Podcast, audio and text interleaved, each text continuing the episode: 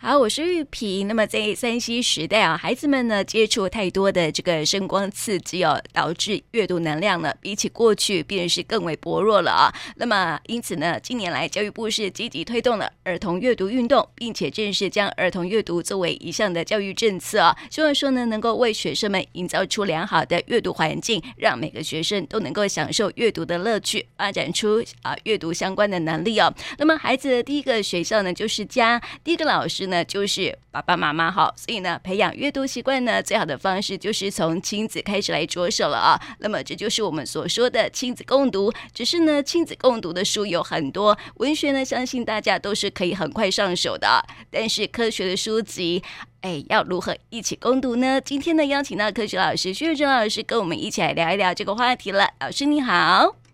嗯，主持人好，各各位听众大家好哈，我想。科学阅读哈，我们在先前，我记得先前的话，我们在科学素养这一块曾经跟各位听众朋友去分享。那为什么我们今天还是会拿这个主题科学阅读，我们进一步来来去讨论呢？其实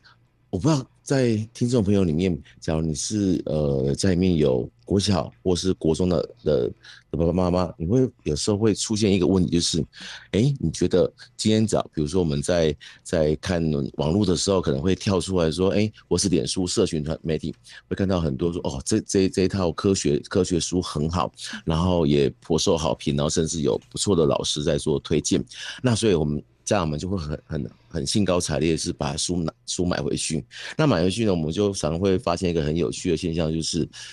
你会发现家长会比孩子更有兴趣买了这本书，买了这套书，嗯、然后请孩子阅读的时候，就会发现孩子有时候看不到几页，或是根本没有看哦，就把它放在旁边。然后放在旁边的时候，这个时候就更有趣的后面就产生就是那个家长就说。啊，我花这个钱给你买这个书很好，你看那个谁谁谁都在都在看的，你怎么不看？哦，因为这个爸爸妈妈对孩子会有所期待哈，以为孩子这个买了这一套爸爸妈妈喜欢的书，孩子回家就会看了。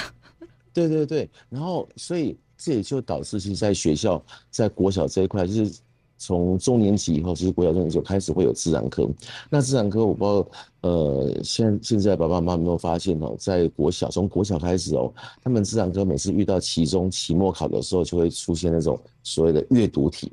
阅读题，嗯，那当然这是刚刚主持人所提的，教育部是希望能够从小开始培养孩子阅读的能力。那其实阅读能力哈，变成现在有一个比较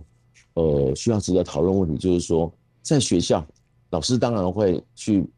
教教导或是陪伴孩子们去做这样的一个阅读。我我我举个例子好了，像比如说在国小里面呢、啊，会会教到说，哎，我们的一些内温动物跟外温动物是温度会随着环境改变。那我记得一个我一个学生很有趣哦，呃，他说天气热，天气热，哦，那课本的叙述是。狗狗会借由吐舌头来散热。那他，你知道吗？他在写他自己的那个习作有这个同样问题的时候，他就写说天气热哈，狗狗自己会开冷气。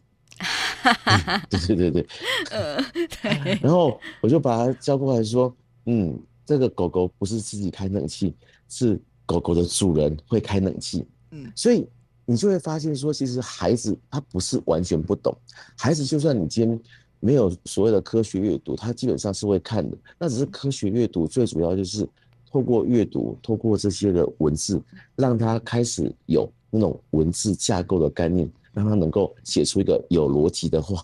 嗯，所以有时候就像我要举个例子说，其实有有的老师会说：“哎，这狗狗怎么开冷气？”或者我们一般人想说：“怎么可能？”可是当我们引导他说：“其实不是狗狗的会开冷气，是主人。”哦，他就豁然开朗。但是豁然开朗之后，我们当然就必须要引导他回到，回到一个比较正式的呃呃文章里面去提到了说，对，为什么这这个这个都这个这样的一句话是有是有问题的？那这个问题当然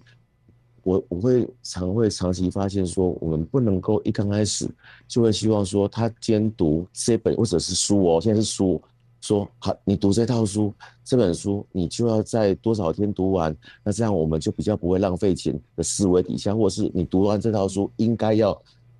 应该要，嗯，有有这本书里面的内容，你都要都要记得。嗯，因为有时候哈，你知道吗？像像自然科学的书，有些是包罗万象，有些是怎样？是你根本在，比如说好，他可能会讲到草原，草原上的动物，比如说猎豹，比如说斑马，我必须讲这些东西，课本看一看，或是网络上看，并并没有办法引起这些国小孩子有足够的那种真实感。可是家长就会说，怎么可能？我怎么可能为了这样子带他到大草原去？那事实上我们台湾没有那种大大草原有斑马的哦，我们可能要出国去，家长就会开始出现这样的集体焦虑，说怎么办？怎么办？怎么办？然后有能力的，你会发现有能力的家庭他可以去，可是并不是所有的家庭都有办法这样做，或是愿意这样做。那所以我有时候我会跟家长讨论一个观念，就是说其实真的不要想这么多，我们只要针对环境里面，我们视为是这环境。比如说啊，现在天气热啊，有台风啦，有水灾啦，这些，当你买的那套书里面有类似的主题，我们就把那一本书里面缩小哦，缩小成我们跟孩子讨论的是这个主题，这个主题，而这主题是跟生活有关的，生活有关的，这样基本上你就会发现说，哦，家长有个好处就是可以。跟孩子有话题可以聊，而且透过你买的觉得很棒很棒的那本书，来顺便检验说，这样的书到底合不合适我们的小孩？因为每个小孩他的背景背景知识其实基本上是不太一样。那亲子共读，我觉得亲子共读这观念很好，可是亲子共读应该架构在对自己的孩子跟自己的家庭，基本上这是一个有特殊性的。而特殊性从这地方去出发，可能刚开始就不会出现那种哦比较家庭紧张的一个状况。嗯、呃，对。那我想问老师哦，就是说呃，这个除了阅读之外哈，可不可以辅以这个相关的影片哈？譬如，比如说哈，刚刚你说的这个大草原的动物嘛哈，嗯、那我们是不是可以这个去看一些呃有关于像是 Discovery 呀、动物频道啊这些的影片？对，可以，绝对可以。可是我会刚才建议说在。在小学生的时候，其实不要就是那个长度不需要很长，比如说一次六十分钟，我们可以看一小段，一小段，然后其实可以跟他用聊天的方式，因为你假如说那种讨论太过严肃了，所以讨论就是你刚看了什么，你觉得你有什么有有什么感想？我真的会建议那个小学生哈，就算他愿意讲，他会啪啦啪啦讲，但是有时候他不见得你听到他讲，你看到什么，他有时候是在思考说为什么这个动物。会长成这样，可是你问他看到什么的时候，其实他正在思考中。嗯，我我觉得会有这样的很有趣，这样跑出来，所以我就用聊天的说，哇，你看这种我们没看过哎，那他怎么会产生这个样子？从我们提提问的时候，让他引起共鸣，或许他在学校可能也有上过了，这时候他会从这样的观念会导入他在学校已经知道的知识点，来跟家长们讨论。那刚刚玉萍有提到一个重点就是。透过这些呃影片呐、啊，或是网络知识，其实哈，我们从会听到有些家长会跟我们聊天的时候，会说哦，有时候他也会很害怕，是孩子突然提的问题，他不会回答。哦，对，这很正常。嗯，对，这很正常。那个各位爸妈，你们千万不要因为这样而而而感觉到挫折，因为本来就是，就像我们老师，比如说走到后来都是大家可能是某个专业比较有有。是有把握的，其他的可能还是要查书，还甚至还要还要上网。可是各位爸爸妈妈，你们现在都有手机，手机他假如说突然问你的时候说，等一下，我们一起来查查看，这个不会觉得没有面子。这个时候，其实在这样的过程里面，他会发现说，哎，原来这个问题我回我我问的是不错的，因为爸爸可能也不太知道。可是我们透过寻找过程，其实我们常鼓励说。现在很多这样的一个多媒体网络网网际网络，这样其实是让他知道说有这个工具可以来去找到，甚至有些动画也可以把它找出来，有些影片，这个时候你会发现就不会有那么多压力。我们常讲 Google 是万能的，真的是万能，但是万能的话，我们为什么不可以用在跟孩子们这样的一个一个陪伴的阅读的一个素材里面？嗯。哎，也就是说哈，这个亲子共读啊，在科学的领域方面来说哈，家长还是得要具备一个呃足够的这个科学的概念哈，不要说真的很懂啦，但是就是说你愿意去学习，就是跟孩子一起来成长。对，所以有时候你说像我们现在许多这些极端气候的发生，其实就很就是蛮蛮跟以前不一样。我们其实透过网络上会看到很多很多的的说明。不过话拉回来，其实，在国小国小三四年级的同学，假如说他们你给他讲说太严肃的，就是用说明文式的跟他讲，他可能不太喜欢。他们喜欢是一种故事性的，而这故事性呢，有些爸爸妈妈又又会来问我说：“老师，我不会讲故事诶。”其实所谓的故事性就包含可能是我们小时候，从我们说哦阿公以前，我爸爸以前，我们小时候的天气状况怎么样怎么样，到现在哇真的不一样。你可以从我们身旁就自己的故事引引导进来。那引导进来，孩子就会从这个故事开始有去问说：哦，原来以前阿公那个年代没有那么热，以前阿公的年代可以在那个河中里面去抓鱼，现在可能都抓不到了。那可能这个部分去导入环保的概念，其实这些无形中，我我觉得啦，有时候连我们自己当爸妈的，我们也是一个回忆的过程，然后把这些回忆，然后跟孩子们去做。做说明，不过叙叙述性的的一个科学阅读，它毕竟就是一个故事性。可是小孩子慢慢长大以后，其实就要开始慢慢引导成，它是属于那种说明文式的，就是它是一个报道，然后讲它的内容。因为说明文式的这种报道式的科学阅读，它在孩子们的知识点上面是会看到比较显著的成果。可是这两个部分，就是叙述性的故事跟说明文式的那种报道性的一个一个论点。我们都是以一个主题为主，可是我觉得要循序渐进。而这个循序渐进，哈，当然我刚刚所提到就是三四年级、五六年级，这个倒也不是说非得要到五六年级你就一定要改成什么方式，而是我们看我们的孩子他本身的状况来随时做动态的调整。嗯，对。对，是啊，所以呢，这个阅读的一个呃方式了哈，就是说你可以呃小呃应该是小一、小二或者是在学龄前的孩子哈，你可以跟他一起来读的，就是那种故事性的哈，说说故事也是很好啊哈，就像刚刚老师说的，嗯、就是说说故事啊啊把。啊，家长本身自己的经验带进去哦。例如说哈，我曾经就跟这个孩子说过，哎，我小时候啊，在夏天的时候啊，都会有萤火虫飞到家里面来哟，这样子哈。对。然后孩子们就很好奇说，哎，为什么现在都没有了？然后你就开始跟他讲环境的变化啊，这样。对对对，像萤火虫，其实在教科书里面都有。那有些孩子就是完全没看过萤火虫，他看过萤火虫，可能来自于卡通或是电视哦，或是其他，他是没有真正。去看到哦，其实，在我们台南像南溪那个地方哦，其实或是巴克里公园比较近市区的都有，啊，只是有时候这样就说哇，假假日哦真的很累，自己真的没有做，晚上回到家都好累，怎么可能带他出去？但是有时候刚好找学校，有时候学校哦，学校现在学校都很重视这一块，有时候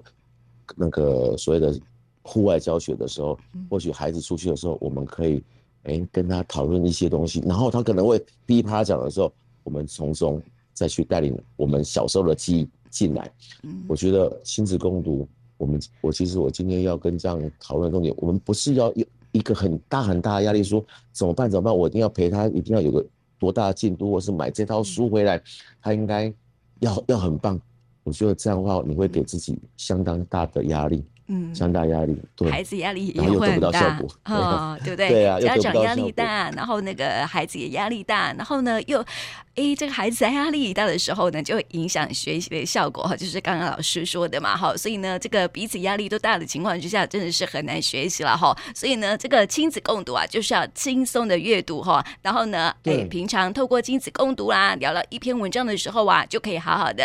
啊、呃、沟通。呃，讲故事，或者是呢，带入家长本身的经验哈，我觉得这这都都是很好的一个方式了哈。所以呢，亲子共读哈，不是说真的是拿起一本书一起来阅读哈，不是这样子。是是是，哦、对，对你这你这样的话会觉得说，你可能自己不感兴趣的，结果你连自己都不感兴趣，你怎么要去期待孩子感兴趣？因为有时候我们常会常会讲听到说，孩。家长会问孩子很多问题，可是当孩子问这样问题的时候，哇，惨了！家长会不知道怎么办。说我没有兴趣。对对对对对对。那所以我觉得以自己熟悉的主题，那我们买的书都很棒，可是我觉得书里面我们可以把它想象成它就是一个字典的概念，因为他们现在的可以搜寻的量相当相当多。可是有一天，真的你要相信我们这样长期看来，孩子有时候他有一天会自己突然把你买的书哦，把它翻开来，翻开来干嘛？他就在找说，哎，好像之前爸爸妈妈有给我买了这样的书，它里面好像有，可是一段时间之后，当你翻开的时候，我常常讲。我们就真的会觉得说很欣慰了，所以要时间。对，没错。那我想问老师，就是说选择书也是很重要的哈，就是说家长不要去看自己喜欢的，要让孩子是看到他自己喜欢的哈。像我觉得哦，现在市面上有很多的科学杂志，其实呢，科学杂志的内容哈包罗万象啊哈，就是有很多像是。呃，物理的啦，化学的啦，生物的啦，地球科学的吼，都有融在里面吼。嗯、就是说，你不用去特别去选一套书，而是要看孩子的兴趣哦。就是可以先，是不是可以先从科学杂志里面开始来选？因为有的孩子很喜欢的，他喜欢的这个素材，这个题材不同嘛。有的孩子喜欢地球科学，那他就会专攻地球科学。哎，有的好喜欢生物，他就喜欢看生物的哈。所以这个选择的时候，是不是呃，先选择科学杂志，然后陪孩子一起来读的时候呢，你就可以发现孩子的兴趣在哪里。对，没有错。其实我们现在市面上有几个比较大型的出版社，他们有针对儿童、呃青少年，甚至大人所，就是比较应该说比较大人，说高中以上的孩子所设定的科科学杂志。那我真的建议可以。利用科学杂志先给孩子，那科学杂志当然就像刚刚主讲，不是每一篇阅读，而他有兴趣的。那我们从他有兴趣里面去找寻说，诶，他对这方面，然后我们再去看，诶，我们所可能有时候看到对应的人家推荐的书，或是我们自己在呃外面图书馆翻到的，那这方面我们再说，诶，他有兴趣，我们再拿几本来让孩子去做深入的阅读。然后真的有兴趣，我们再去考虑套书这一块。其实真的，我觉得套书这块刚开始，尤其是讲，应该这样讲，孩子已经有阅阅读习惯，那没问题。只要孩子还没有这一块的话，真的不要先从一整套书下来。虽然。没有错，套书一般会想说，哦，这样整套书买起来比较便宜。可是有时候买便宜，他不看还是很贵。对，没错。所以说，宁可选择孩子喜欢的书来看，然后有兴趣的书来看，一起陪读哈，一起共读，亲子关系哈会更加的紧密。同时呢，也可以让啊家长跟着孩子一起来成长，然后这是比较重要的一个部分，这样子。对，所以所以是科学阅读，其实重点就是让孩子跟家长在现在知识爆爆炸的这种状况底下，还能够一起的成长，然后一起维维持很好的关系。我觉得这是最最主要的主轴。嗯，好的，提供给大家了哈。那么今天呢，也谢谢旭章老师来到我们节目当中，谢谢你。嗯，好，谢谢大家，好，拜拜。嗯。